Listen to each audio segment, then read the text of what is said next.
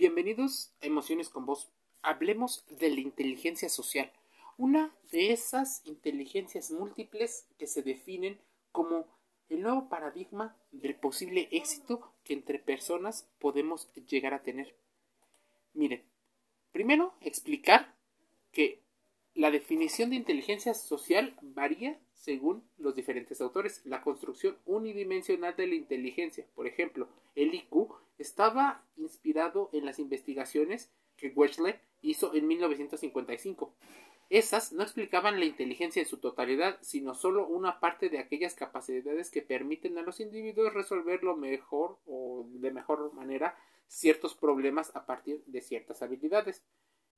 Las teorías que evidencian los límites de estas monofactorías o mm, conceptos únicos hablaban de la inteligencia múltiple. Y es que uno de los más importantes investigadores es Thorndike. El señor dijo que la inteligencia social en 1920 ya hablaba de esa capacidad de comprender a los demás, donde la empatía formaba parte de eso de saber afrontarlos y de comportarse de modo sabio en las relaciones, una inteligencia que prevé elementos cognitivos y también aquellos comportamentales, incluyendo la capacidad intelectual de comprender y de gestionar, distinguiendo la inteligencia abstracta y verbal con la mecánica y la concreta. Entonces había múltiples. El concepto de social intelligence entró, sin embargo, al mundo académico y comerciales en los años 80 a partir de los conceptos de Howard Gardner, que en 1983 publicó y diferenció la inteligencia en modos específicos. En lugar de verla como una sola, Gardner definía la inteligencia interpersonal equivalente a la inteligencia social. Uno de los tipos identificados en su teoría es de las inteligencias múltiples. Es la capacidad de comprender e interactuar con otras personas dentro y fuera de un entorno. Y así, el psicólogo Daniel Goleman, mientras definía la, el concepto de inteligencia emocional, que éste se entendería sobre todo con la capacidad de ser conscientes de los propios sentimientos y de comportarse de manera coherente con ellos, estaba entonces muy relacionado el concepto de Goleman con el de Garner y del de Thorndike. Básicamente todos tenían un entendimiento o una idea de buscar entender por qué las personas solían comportarse de la manera que se comportaban y por qué las características de la inteligencia social o la inteligencia emocional nos podían llevarnos a, relacionarnos. Para muchos las relaciones sociales y las relaciones eh, públicas suelen ser fundamentales. Evolutivamente, los humanos crecimos siendo interdependientes entre nosotros, así que la persona que te diga lo contrario, que ser totalmente independiente o ser, por ejemplo, una persona que no necesitas de nadie es totalmente mentira. De alguna manera necesitamos de la labor de los otros, pero en una situación donde se vea negativo, sino en una situación donde el otro individuo hace y aporta al mundo aquello que puede o que mejor le sale. Entonces, en esa situación, ¿cuáles son las características de la inteligencia social? ¿Qué tienen las personas que dicen tener inteligencia social. Las personas con ese tipo de inteligencia son las que pueden comunicarse y trabajar bien en equipo o en, con los demás. Es una cualidad, por ejemplo, que se mide en una situación de liderazgo.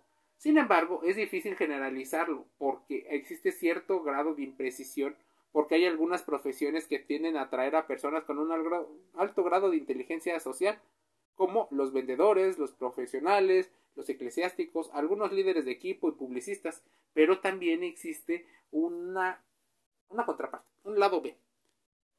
Las personas con personalidades eh, de la triada oscura, narcisismo, maquiavelismo y psicopatía, que suelen ser personas que suelen camuflarse y entender perfectamente eh, a partir de ciertas preguntas cómo responderá la otra persona al no poder sentir muchas de las emociones, lo que hacen es copiarlas. Entonces, ten en cuenta eso. El reconocimiento de la alteridad de los demás.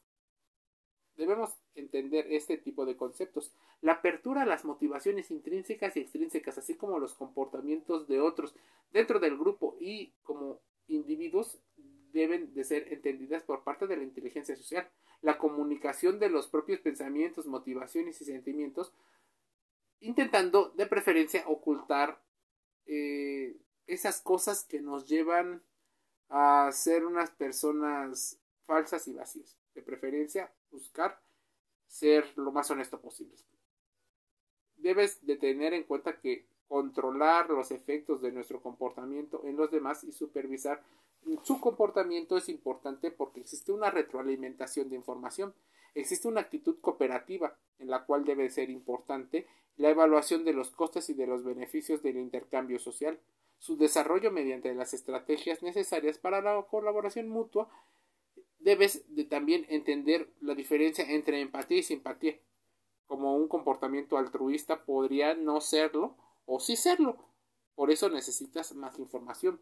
También por el intercambio de información, la inteligencia social no siempre ocurre en todos lados, así que la manipulación social y la disponibilidad social de los recursos pueden estar en juego. Mantente firme a la pertenencia de un grupo mediante la comprensión de los objetivos y las normas sociales puestas por ese grupo. Existe una situación que debes ir desarrollando poco a poco, la evaluación de opciones sociales disponibles y de la tolerancia a la frustración o la tolerancia a nuevas situaciones que te puedan llevar a entender. Para muchos el descubrimiento más importante de la neurociencia es nuestro sistema neuronal, ese que está interconectado y no estamos hablando de cerebros aislados encima uno del otro, sino que al mismo diseño del cerebro nos torna sociales al establecer inexorablemente el vínculo intercerebral con las personas, nos lleva a entender cómo relacionarnos con otras personas nos puede llevar a lugares y a, a poner, ¿cómo, cómo decírtelo? A um, establecer metas más claras, a conseguirlas con el apoyo de otras personas. Por eso, la inteligencia social se ha convertido en ese gran meollo del asunto con respecto a las capacidades.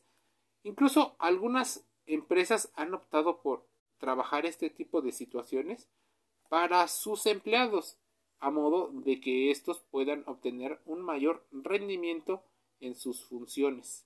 Así que no es tan fácil como te lo hacen creer.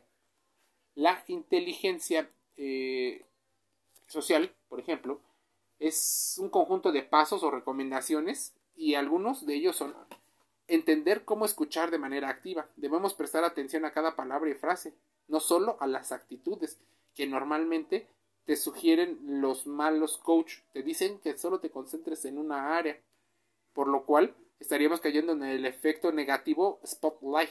Así búscalo. De hecho, tenemos un podcast en emociones con voz relacionado al spotlight. Escucha muchas veces y presta atención a lo que la persona nos quiere decir y lo que él no puede o ella no puede transmitir. Debes de observar, tenemos que contrastar parte de la información.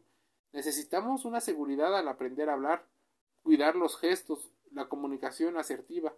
Existen, claro, otros eh, tipos de inteligencia como la lingüística, la lógico-matemática, la espacial y la musical, pero eso es tema de otro podcast. Así que te invito a contrastar el concepto de la inteligencia social y cómo ésta puede influir en tu toma de decisiones y cómo influye claramente en tus emociones, pues a todos les daría satisfacción tener esta situación de, su lado, una alegría, pero ponte a pensar por un momento, ¿qué pasa si no la tienes?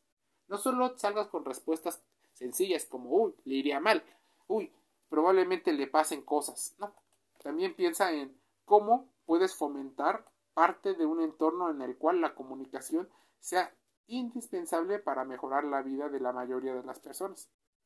¿Quieres saber más? Métete a Spotify, a Google Podcast, Apple Podcast y Anchor FM para escuchar los podcasts de Emociones con.